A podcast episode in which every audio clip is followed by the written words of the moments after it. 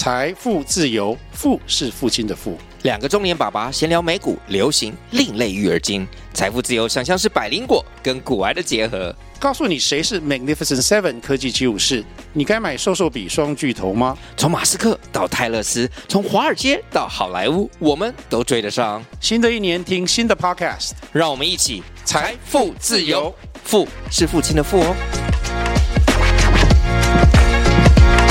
嗨，大家好，我是摩尔，欢迎收听摩股史塔克。那这周最多人聊的大概就是网络上会满满的亡国感。那亡国感也有的时候蛮果干啊，这其实都是同样的意思，就是对于中国二十大之后的结果来说，大家都是非常的觉得台海危机其实蛮严重的啊。其实台湾人可能会觉得还好，但是你从外资啊或者是其他国外的报道来看的话，其实大家对台海危机的升温其实看的是蛮悲观的哈。无论我们台湾人可能是跟中国习惯了。可能就没那么有危机意识，或不觉得说是什么大事情。可对国外人来说，其实它就是一件非常令人悲观的事情了。那我记得十月二十二，也就是上个礼拜六的时候，那时候二十大的结果公布之后呢，李克强下去了，然后新的七位常务委员全部都是习派。那时候我就在群组跟他讨论，讨论之后大家的共识就是，其实我们能做的其实不多了。那就是我们知道整个中国在二十大之后全面洗化，那就代表的是说。没有人可以制衡习近平。习近平如果要想打台湾的话，过去在乌俄战争开始前，我们可能会觉得说不太可能，因为基本上打不下台湾啦。如果台湾是比乌克兰强，然后中国又是比俄罗斯弱，俄罗斯再怎么说也是全世界的武力第二名嘛。那如果俄罗斯打不下乌克兰的话，那中国谈何打下台湾？可是经过了这次二十大之后，看到七位最高阶层的领导人全部习化之后，你会觉得说，嗯，好像没有什么是不可能的。那这边先简单的去补一下脉络。二十大就是中国每五年会有一次中国共产党的全国代表大会，然后今年是第二十次，所以是二十大。然后会从每年每五年会选出七位最高领导人，就七位的常务委员，然后里面有包含一位总书记。那理论上总书记只能连任两次，然后连任两次的话，习近平在二零二零年、二零二二年的时候已经连任完第二次，理论上他今年不能再连任。不过他在二零一八年的时候修改规则之后呢，他就可以连任第三次。然后还有个特色就是，过往在接班的时候，比如说一次完之后，第二次连任的时候，会在七位常务委员里面找一位比较年轻的，理论上就是这个人的接班人，像胡锦涛可能有习近平啊之类的。可是你在今年的二零二二年的第二次大完之后，你还是看不到比较年轻这一位出现在七位常务委员里面，所以表示什么？表示很可能说，习近平还是不想要接班人。换句话说，可能二零二二年在五年之后，二零二七年之后下一届的。总书记，中国最高领导人也还是习近平，所以他很有可能在二零二二这一届做下去之后呢，再加上没有领导人，没有新的接班人出现，他可能会一路做到二零三二年。那所以就是大家会觉得说，这七位全部都是习近平的人，都是太子党，然后没有一位是团派。然后团派的意思就是指说，嗯，这其实有团派跟太子党两个啦。然后团派就是指共青团派，或是有人说是胡锦涛派系。然后简单来说就是。基本上都会是大学以上的学历，然后可能比较逻辑、比较理性，然后比较会看经济学啊，看他们的逻辑做事情，然后也主要大部分出生在平民阶级啦，所以说理论上会比较贴近民众。然后代表人物有李克强、汪洋之类的，然后还有胡锦涛也是。然后太子党就是相对来说就是官二代，或是父母在之前担任比较在党内担任比较大的要角，像是习近平就是就是高干弟子的意思。所以这次团派直接被扫除出来的话，基本上就代表是说。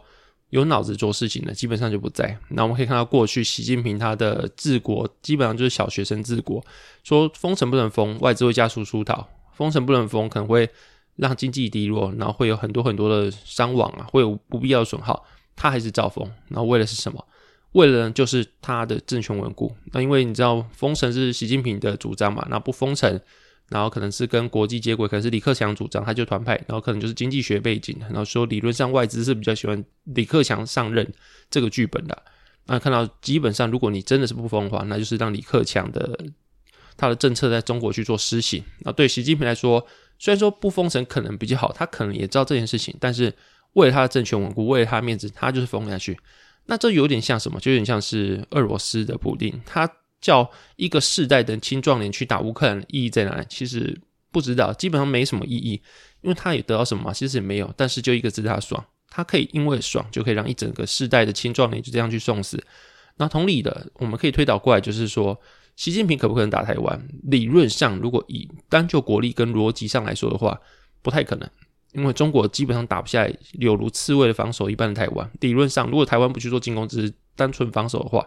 可是问题是说，习近平可不可能因为爽叫人来送死，然后让台湾死伤惨重？因为在战争中没有一个人是快乐，没有一个人是能够过得好好的，有没有可能？是有可能。这样台湾电网蛮脆弱的，所以有没有可能他打台湾，只要在随便打到几个电网的结构之后，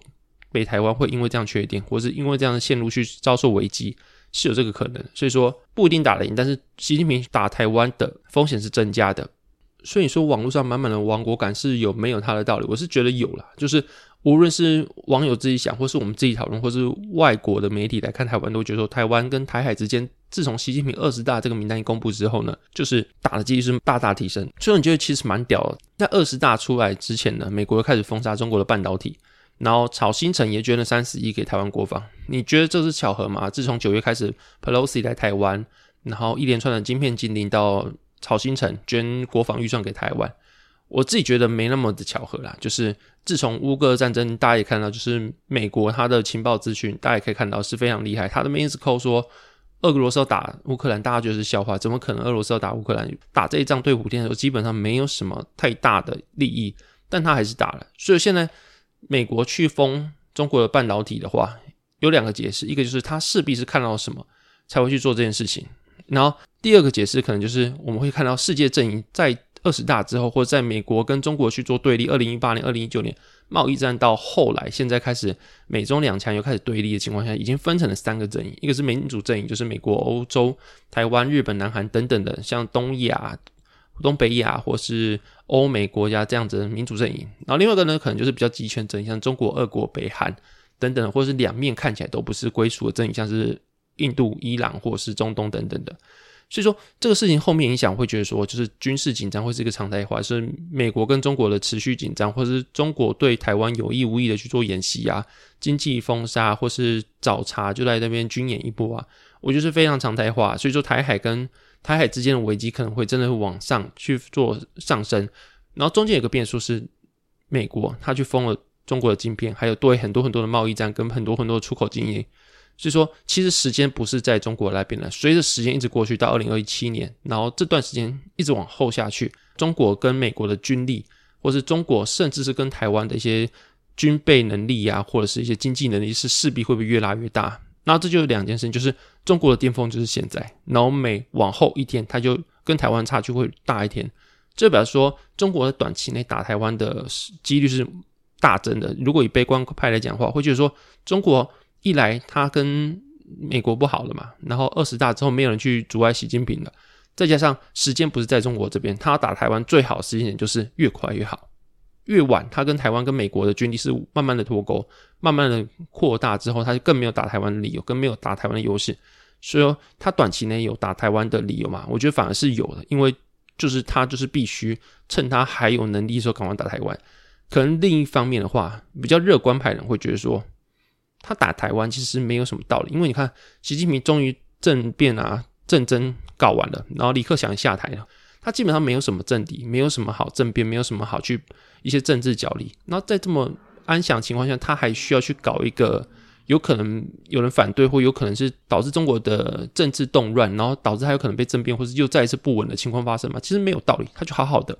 大家都是他人，没人会阻碍他，他已经成为了一个中国的皇帝。那这个情况下，他何必还要去做一些事事情是吃力不讨好的？如果以这个角度来讲的话啦，那中国好，习近平打台湾好像就不是那么利己的事情，或者觉得说没有道理。可能就像我讲一样，一来习近平是把台湾打台湾，统一台湾当他人生志愿，也当他的历史定位的一笔。所以说，像刚刚讲一样，就是俄罗斯的普京打乌克兰有理由，不用理由他就可以把一整个世代的青壮年送去死，因为爽一个字。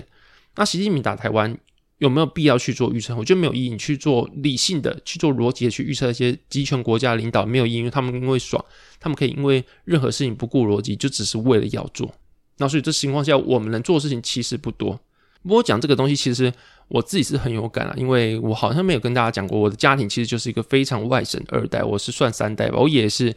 是那个时代从中国来台湾的老兵，然后所以说我们家基本上都是军公教，叔叔们啊也都是军人或是台九啊或是之类的员工，所以我家基本上就是全部全部都是公务人员。那这个情况下，我从小到大其实一开始身份认同就是说我们是中国人，或者是说哦讲中文，或者现在我现在讲这个北京话，是比较优势的，是比较有质感的一个语言。相较之下，台语是比较没有质感的语言。所以说我小时候到长大，没有人会跟我讲台语，所以导致说我可能是屏东长大，我屏东出生，但是我完全不会讲台语。然后别人就很惊讶说：“那你屏东出生怎么会不会讲台语？”我就觉得，因为小时候没人跟我讲，所以说长大之后是很大很大一次身份认同去做转变。大家就会知道嘛，就是我第一次能够投票是二零零八吧，然后我有两次，二零零八、二零一二这两次的时候，我还是身份认同，还是觉得我是中国人，至少我可能是台湾，但是我会觉得国语比较高级，可能会觉得说，嗯，某个政党会比较 decent，比较高级，去支持他，可能比较有知识文化水准。那个时候身份认同是这样，我可能。当然现在不是，所以说这只是讲我陈述以前的事实，并不是说什么我现在觉得怎么样，我觉得有高低之分等等的，那你们就不要拿这个跑我，我只是去陈述一个我的身份认同比较尴尬的事情。那个时代是这样，所以说我聊这个非常有感，因为从那个时候二零零八、二零一二各有一次总统大选，到二零一六年终于执政换人之后，我是两届的六八九，那就不好，不用再多说，两届六八九大家就知道什么，我就是第一次也是六八九，第二次六八九，但当然是阵营是不一样的，就是两个不一样的阵营都是被叫做六八九。然后我从那时候开始开始接触台湾文化之后呢，其实是跟家里有点脱钩。他们就说我是不是变了很多？我是不是开始学台语？是不是开始觉得说身份认同是台湾人，或是真正是对中国有敌视？然后在这个情况下，我有时候回家，他们就是说，你看习近平做的多好，他们封城封的多好，他们社会安全制度做的多好，大家都不会去造次，因为有扫脸，大家都有自己的身份安全码，大家都自己的信用积分，都没人敢作乱，是一个乌托邦，多祥和一个地方。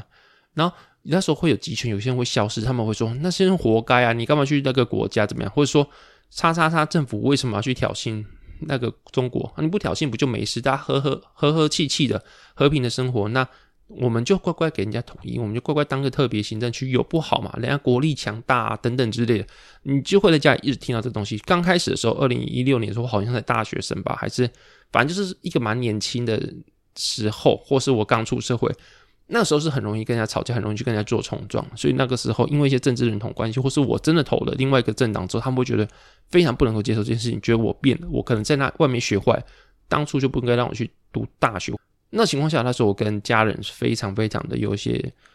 不好的讨论或者不好的相处模式，就是因为这样子。所以说我今天看这个，我觉得蛮有感的，就是你可以看到我是从一个身份认同转换成另外一个身份认同，甚至敌视另外一个政权。那情况下，我看到很多东西是可能上个年世代看不到的，可能是一些东西里面流出来，或是我看到这个东西，他们也看到，可是我们的解读不一样。比如说，清除低端人口、清除北京的人，他们会觉得说，哦，这是一个政策，是一个强而有力的执行力，台湾就办不到，或是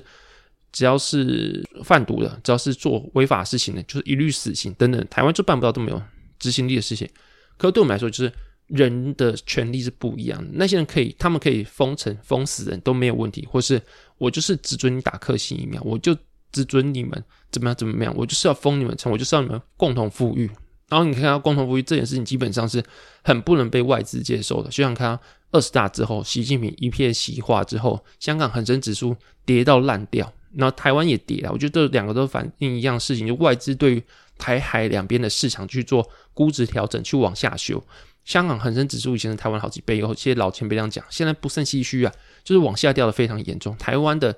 台股也是，你看到相较韩股啊、日股等等亚洲，它还是非虽然说是新兴市场会受受到货币的承压，但是还是相对来说比那些新兴市场更弱的新兴市场。这多少都反映就是外资不相信恒生指数、台湾指数的一些危机，开始去做一些避险的情绪。那所以在这个情况下，回到刚刚话题，就是对于身份认同，从以前身份认同到现在回去看。现在我要对立的，或是我们要对立的这个政权，会是我以前的身份认同，对我来说就很像是跟旧的自己，或是跟自己家族去崇拜、去敬仰的一个政权去做去做仇视、去做对立面，其实是一个蛮微妙的感觉。特别是说，现在自己的事情其实还是跟家族的一些价值观是对立的，是没有交集点的，是讲出来会吵架的。那这个情况下，你去做这件事情，那就为什么他们那么坏了？为什么他们都做这样的？我的原生家庭，或是我的整个家族，还是会觉得说他们是很棒的，他们还是有道理的。然后站出来对抗呢，还是被洗脑，或是这整个政权，台湾为什么还是要去跟他们挑衅？投降不就好了嘛？投降不好嘛？等等之类，你会觉得说这是一个很复杂的时间点啊。然后针对这件事情，其实 BBC 有在今年九月就开始做一个报道，那报道名称叫《台海危机》。中国军演常态化下的台湾人移民出走的避险故事，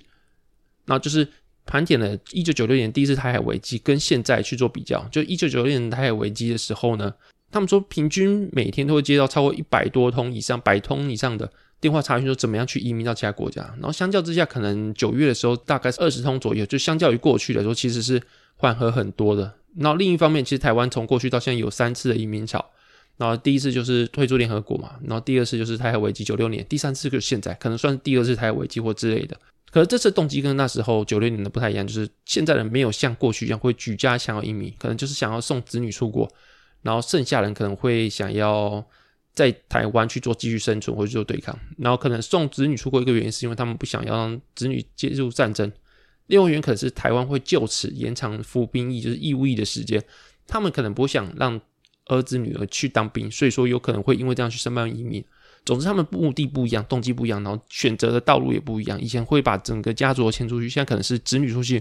然后老的就留在台湾。然后有点像乌克兰一样，就是可能把年幼的小孩送出去，然后自己捍卫家园，在台湾去做对抗之类的。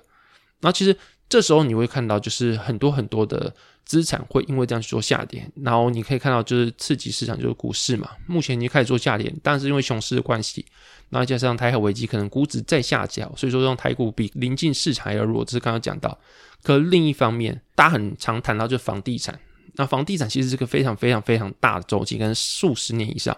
上次比较大修正可能 SARS 的时候，再上次就是九六年台海危机，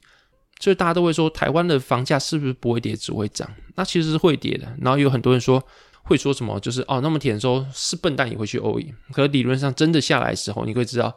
当你可以去投资股市，当你可以投资房地产，你都是有被挑选过的人啊。正常的人，你愿意去学投资，去办开户，去把钱放去市场去承受风险，或者拿去买房地产，你至少都比那些不会去买，连这个都不做来说，你是经过低层挑选的。那所以说，会买房地产跟买股市，基本上是有韭菜，但不会是笨到像你想那样子，除非你是真的很厉害的人。要不然的话，你基本上那些人都是有筛选过来。大家都知道说低点时候买啊，谁都知道说不能够恐慌抛售啊。但是问题的压力来了，现在台有危机的，中国可不可能打台湾？随时都有可能打台湾的时候，你还敢买吗？九六年或是 SARS 的时候，你会觉得那些笨蛋怎么会把房子抛售到现在？可问题是，真正深受其境、身临其境，你根本不知道明天要怎么过，不知道明天会不会有个飞弹飞过来时候，你还敢买吗？那时候呢，也是很多这样的压力，你就知道说。大家都不是笨蛋，之所以会有恐慌性下跌，是真的有它原因的。所以这时候，如果真的后面真的是台海危机开始升温了，然后房地产第一个一定是会暴跌，因为新的政权不会去承认旧的政权在这个片土地上去承认的合约，所以说表示说你去买的房地产合约可能不算数，土地会做重分配，房子会做重分配，所以这时候你买的房子房契是不算的。那时候你就等于是把钱打水漂了，甚至那时候新台币都已经暴跌，都已经贬值到没有用处。重新大家开始发新新台币，或是都用人民币，或是都美元交易。那时候你过去买房子，那些努力所赚的钱都不算数。所以这情况下，房地产暴跌是可以去理解的，因为新政权不一定会接受旧政权带下来的合约，这是可以理解。所以说情况下，你敢 all in 吗？all in 中了就是重分配，如果没事就是重分配，那如果没中的话，你就先打水漂了，就是这样子嘛。然后看你要不要去做 all in。所以真的有可能这个情况来了，那那些说 all in 的少年们，说 all in 的人们，那可能要真的去思考说你敢不敢 all in 呢？好，那刚刚讲到现在都是讲一些比较亡国感、比较悲观的事情，但是事实上如果真的发生，或是还没发生，现在我们能做些什么？其实我们能做事情不多啦，就是我们能做的事情，我觉得只有三点，一点就是好好的生活先，就是我们无论做什么都不能改变这件事情，那不如就是先好好的生活。我们再怎么焦虑，我们再怎么。无头苍蝇，我们再怎么去做什么担忧啊等等都不能改变，对不对？然后基本上我们一个人的力量很小，在这个情况下，我们能做就是先好好生活，好好上班，好好对待家人，好好陪家人，好好的做一些平常可能没有做到事情或不常不曾提及、不曾去注意到一些细微事情，这样就好去做注意，然后跟家人说说话啊，然后去享受一下平常生活，一样班照上，饭饭照吃，然后去好好的为国家贡献 GDP。虽然说听起来很微乎其微的一些小贡献，但是。事实上，好好的维持整个社会运作，大家一起集合起来，就是一个最好的维持常态一个方式了。那如果你真的还想做其他事情的话，第二个就是可能是你少买一些中制品吧，少少少的去少去降低他们的 GDP。可能会有人说，像是之前什么抵制买牛奶、抵制买某些黑心企业产品，有人会说什么？那这样他们员工怎么办？你不那么自私啊？可问题是，现在中国要打台湾了呢，你去中你去支持他们的 GDP，那这样的话就支持他们打台湾呢。然后虽然他们的劳工很可怜，那我们不可怜嘛？等等的，我觉得就是你的身份认同啊。啊，如果你还是要支持中国，你觉得说中国有理，我们去挑衅他就是不对，那我觉得那你就继续买。那这个样子就有点像是你小孩在可能在幼稚园、在国小、国中，然后走在路上，可能是哦，他今天穿红色的，然后另外一个恶霸就说我不喜欢穿红色，我就揍你一拳。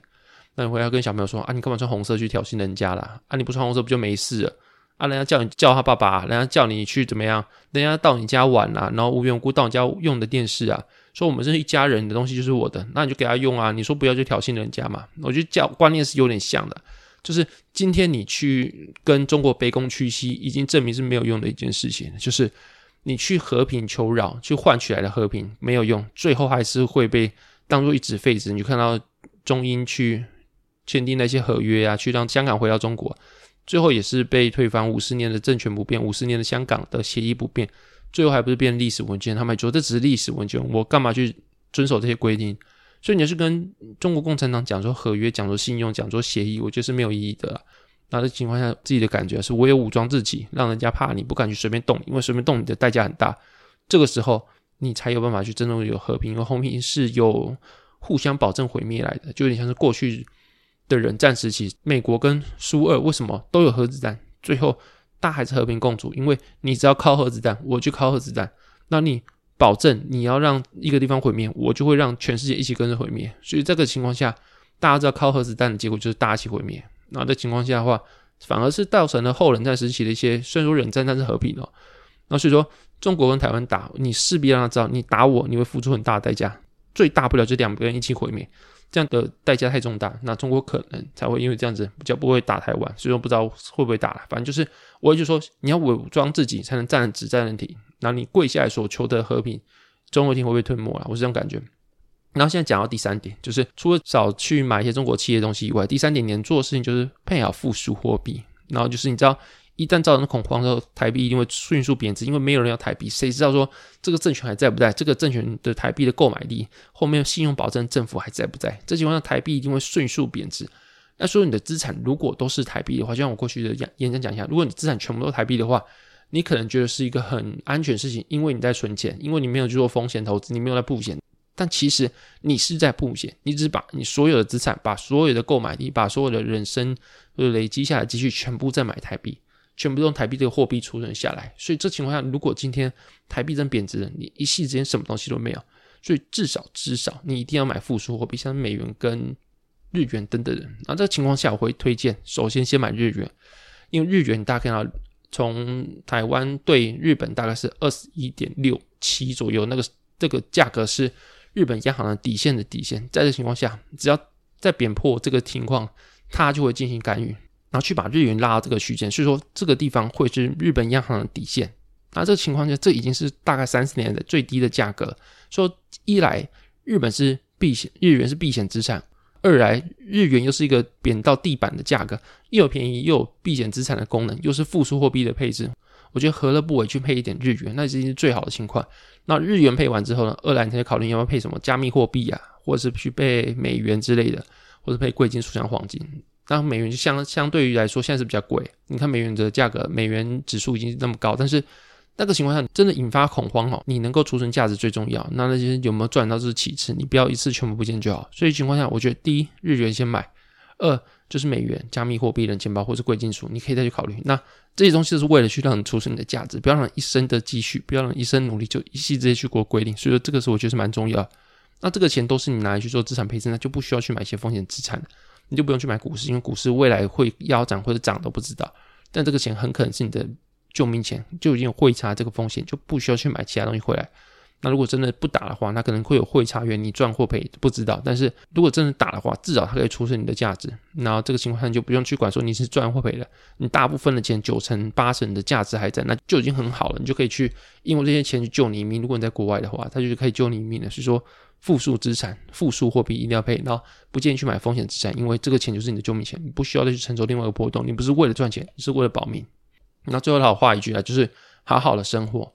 然后不要买中制品，就这样子。然后去配一点负数资产，或者你觉得说我就跟台湾同进退，那你也可以不要买，或是我觉得多少买一点啊，就是你之后你当然会觉得台湾会赢啊，期望台湾会赢，但是你之后再兑回来之后，如果理论上台湾会有一段时间的货币的贬值的话。那兑回来可以兑一个比较多台币啊，我觉得是你你也不会觉得说你对新的你去买新的资产去买新的货币是看衰台湾了，那可能就是一个资产配置比较健康的一个资产方式啊，我觉得可以去买啦。那这样是好啦，接下来我先进入市场话题了，这个事情等下再谈。然后接下来市场话题就是从十一月三号会是 FOMC 的会议嘛，然后两周前是揭幕期，所以理论上现在我录音的时候十月二十八号已经是揭幕期了。然后大家会预期说十一月三号那个 FOMC 会议会升三嘛，但其实重点已经不是这个会议了。或者十二月那个会议会升级码？理论上过去的时候市场预期是升三码，但自从我这几集一直在说，我觉得市场会慢慢转向，或者慢慢预期说 FOMC 会议之后联准会会把那么陡峭的升息曲线会做一些比较平缓，就是可能不会升三码，可能升两码，然后甚至升更少，然后之后等到主升段完之后，他们就维持高利，不继续往上升。然后在情况下一直往上垫的那些。利率所对于资产价格的承压就会慢慢消失。然后目前的话，大家就真的是会预估百分之三码，有可能是二月是升两码。然后最近有几个 FOMC 的 Fed 的官员出来讲，跳出来说他们是预期会有高利率一段时间。那他们不觉得说一直升三码是他们的决定，他们会觉得说三码总有极限，高利率总有极限，不会这样无止境升下去。他们已经开始释放说，说不定十二月升两码是一个好选择这样的讯息的了。然后，特别是说，美债现在也开始出现一些流动性的问题，因为很多央行，像日元、日本央行或是其他的央行，为了他们的货币不要说贬值，他们会大量抛售美债，去换取美金、美元，然后去对于他们的货币去进行购买，去干预外汇。在这情况下，美债是相对来说是大量被抛售了。然后一来就是它快速升息，二来其他的央行又去为了去干预货币，又会大量抛售美债，所以导致美债的价格暴跌。那已经是近。百年来的是难得一见的暴跌。那另外加上说，现在的美债流动性已经出现问题，很多很多其实过去没有想到美债会暴跌成这样的养老基金，比较保险的一些机构也是会对美债做一些杠杆投资。那这个杠杆其实在过去的时候，大家都不曾遇到这件事情，所以说他们会觉得说，他们已经用到一个蛮安全的杠杆部位，理论上这些风险控管是没有问题。但谁知道会遇到这种百年难得一见的？债市大跌，那所以情况下很多的资金啊要被追缴保证金啊，或者是说真的没有人愿意承接那些卖盘，那这情况下其实财政部已经不得不出来去进行一些购买买债的动作，那他们的动作当然就是发新债去买旧债，去维持流动性的问题了。所以说，如果后续再进行升息那么陡峭的话，其实债市流动性的价格会更差，那真的会变成美国经济引爆的一个重点。然后所以在情况下，FOMC 会势必，Fed 势必已经观察到这个情况，他们。理论上，可能升息循环到现在已经开始要进入一个比较尾声的阶段，可能是十二月再升个两码，然后明年升个一两码，就可能是真的会做结束，甚至不会再升了。那他们的终端利率可能就真的维持在四点五趴左右。那我们看到这个礼拜中，美国第三季的实际 GDP 也出来，是年增一点八趴，那其实好于预期的。然后里面细项来看的话，其实房地产的价格是快速的下滑，所以表示推测啦，就是。大幅升息已经开始在房地产上发挥作用，然后基于滞后性的原因，会不会后续继续下滑？其实理论上是会的，因为那么高利率的房贷，并不是每个人都撑得住那么大的每个月多突如其来那么多的花费，所以说理论上升息的功效不会只在这一季出去做展现，而是未来的季度可能会慢慢的堆叠上去，会有更大的影响，因为有滞后性的关系，可能。现在升息可能三个月后才会传导到终端市场，那所以如果这样推测的话，其实美国有可能会在明年进入轻度衰退，但它理论上还会是世界最强经济体。那就像我讲的一样，其实未来的话可能会是债市先做反弹，因为它对利率特别敏感，然后后面就是美股，然后接续才会是台股。然后细项化成长股啊，或者是先跌升股票先做反弹，那就是比较细项问题。但是理论上啊，债市去做反应之后，美股会接续比台湾还要早做反弹，所以说。这情况下，就算美国明年出现轻度衰退的时候，我还是觉得它并不会造成太大的影响。然后，真的影响可能会是在殖利率倒挂之后，像我刚刚讲，一点一点五年到两年之后，才出现比较大的严重的下滑。那的情况下，我们可以再来讨论说，这些快速升息对美国体质啊，或是后续会出现其他快速下滑的原因。但是，基本上在这个时间点过去，就是现在十月、十一月、十二月或明年初，我觉得说会是一个股市来说是慢慢打底的一个时间点。那我就说这是一个还不错的投资机会啊。然后另外的话，我们可以推测就是费的终端利率大概四点五帕左右。然后刚刚看到 PCE 核心 P C 刚公布嘛，就十月二十八号的八点晚上八点半左右也公布了，然后是低于预期的五点一帕，然后预期是五点二帕，所以说通膨理论上会慢慢的下去。然后如果是以它终端利率定在四点五帕左右的话，理论上它的通膨未来会降到大概四帕左右。然后会这边维持一阵子，不会像大家想的一样，或者像他们想要一样，就是快速降到两趴之后，就一切的结束就没事，可能会维持比较高的通货膨胀，但是还是会比现在还要低，然后是慢慢的下滑到个阶段，就会定在四趴左右，然后在高利的一段时间之后呢，理论上会理想剧本是慢慢的往两趴去做靠近的，但是在明年看到四趴的通货膨胀，可能可以去做预见的。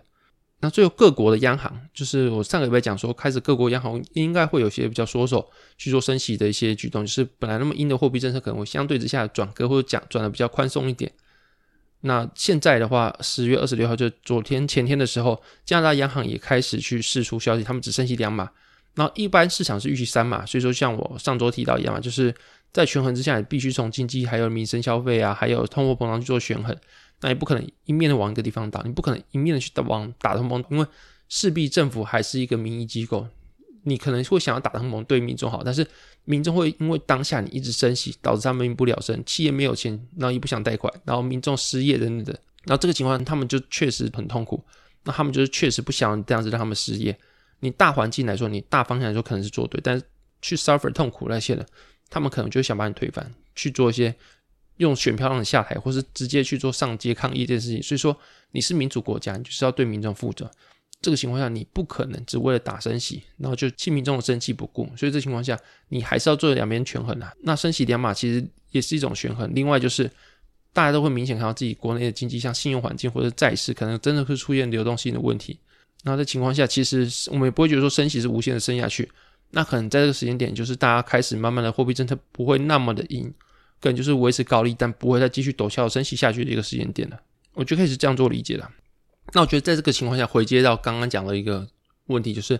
台湾在台海危机在这段时间的话，你要进行怎么操作？那像我刚刚讲一样，我可能觉得理论上是美债先做反应，利率的关系慢慢的往上爬之后，才是美国市场，台湾台湾市场。那台湾市场势必会受到台海的危机，然后外资或者其他外界会对于台湾的股市去做一些评估估值的调整。那调整已经往下修，你看到恒生指数已经跌成这样子。那台湾在思想机器讲话，过去可能它的落底会在一点四倍 PEB，那大概是台湾的指数一万一左右。那如果再加上今天台海危机之后，外资在下调的话，可能会在八千一万之间去做落底，那去做去做一些徘徊震荡，去做打底。然后这不是世界末日，所以说台湾还是会回到过去的一些，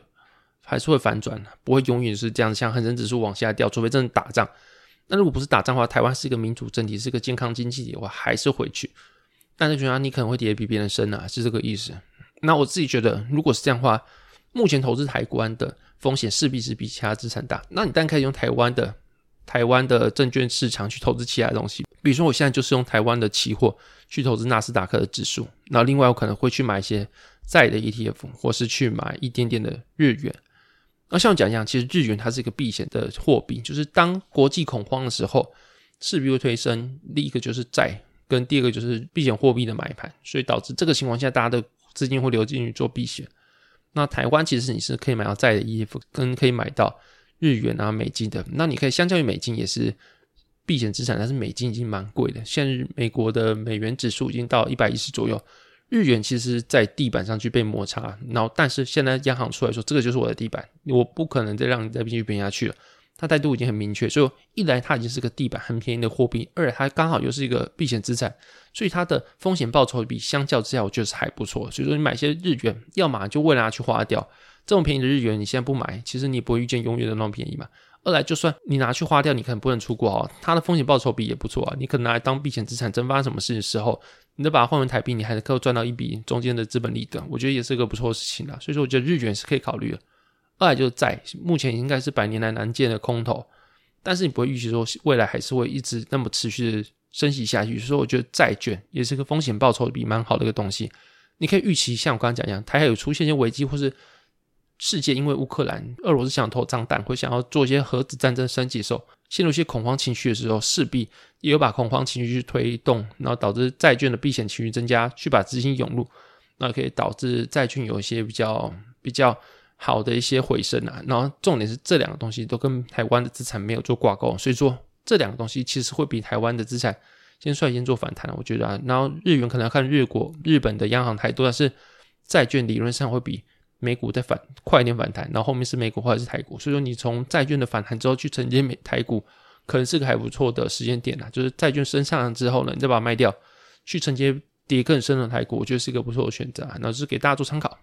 但是，一样就是这不是什么世界末日，然后我们能做其实不多。我们不能够再怎么焦虑，我们也不能改变的世界或改变习近平的选择。那我们能做的事就是好好生活，好好的为台湾贡献一份心力。要当兵当兵，然后要好好工作，增加台湾 GDP 就增加 GDP，然后不要买中国东西，然后好好的珍惜跟家人相处，好好的去做好每一天事情，不要让自己后悔。然后剩下就是配好你的复数资产、复数的货币之后，剩下就是听天由命吧。好好的享受生活会比什么东西还要重要。然后最后一点时间，我就用笑话跟大家说再见吧。那如果你喜欢我的节目的话，记得到 Apple Podcast、Spotify 或者是 MixerBox 给我五星评价，有助于我的频道可以让更多人看见。然后就先谢谢你们。那如果喜欢我的话，也可以透过赞助的方式，小额赞助最低五十元起，去赞助我的频道去做更长久的发展。那这个笑话就是有一天俊贤遇到各位女神，然后女神就跟俊贤说：“我可以实现你一个愿望。”然后俊贤就说：“我想要一只独角兽。”女神刚才说：“这个愿望不太实际耶，你要不要换一个愿望？”然后俊贤就说：“嗯，那我想要一位女朋友。”那女神就说。那想要什么样的独角兽？好，这节目到这边，谢谢大家收听，拜拜。